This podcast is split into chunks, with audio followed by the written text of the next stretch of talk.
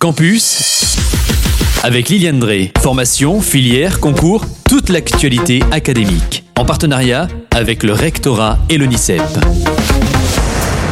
Bienvenue dans Campus et bonjour Liliane. Bonjour Kylian, bonjour à vous tous. Aujourd'hui, nous allons parler dans cette rubrique de Campus d'une formation qui pourrait vous intéresser. Devenir ingénieur par la voie de l'apprentissage. Il y a quelques années, on ne pouvait même pas concevoir ça. C'est merveilleux que l'apprentissage ait atteint l'enseignement supérieur. Alors en effet, avec plus de 1700 apprentis ingénieurs dans l'enseignement supérieur agricole, les jeunes sont de plus en plus nombreux à choisir l'apprentissage pour devenir ingénieurs une voie qui permet de combiner expérience professionnelle et études supérieures longues, avec bien souvent un emploi à la clé. Alors toutes les écoles d'ingénieurs relevant du ministère chargé de l'agriculture proposent au moins une formation d'ingénieur par la voie de l'apprentissage dans les spécialités suivantes. Alors regardez s'il y en a une qui vous intéresse. Agronomie, agriculture, horticulture, paysage, agro-industrie, agroalimentaire, alimentation et santé, eau et environnement. Et il faut savoir qu'il existe, pour ces formations, des écoles publiques et des écoles privées sous contrat. Alors Liliane, voyons ensemble quels sont les avantages.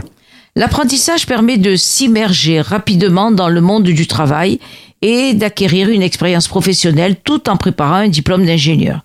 Durant leur cursus, les apprentis devront obligatoirement faire un ou plusieurs séjours à l'étranger d'une durée cumulée d'au moins trois mois réel soutien à leur compétitivité, les entreprises apprécient notamment l'apport créatif et innovant d'un apprenti, apprenti.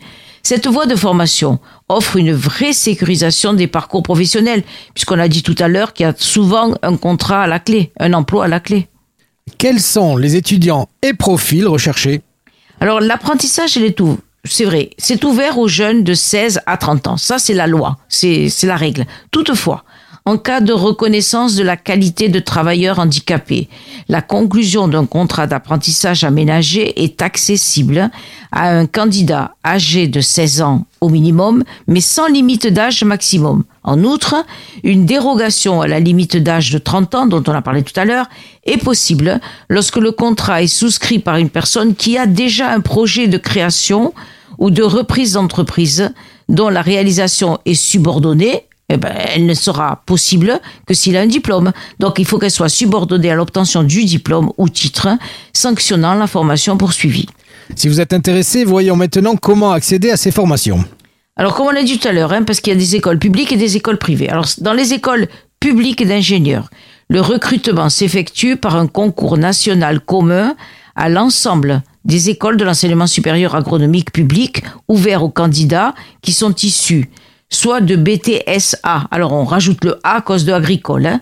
BTSA, BTS, DUT et licence professionnelle.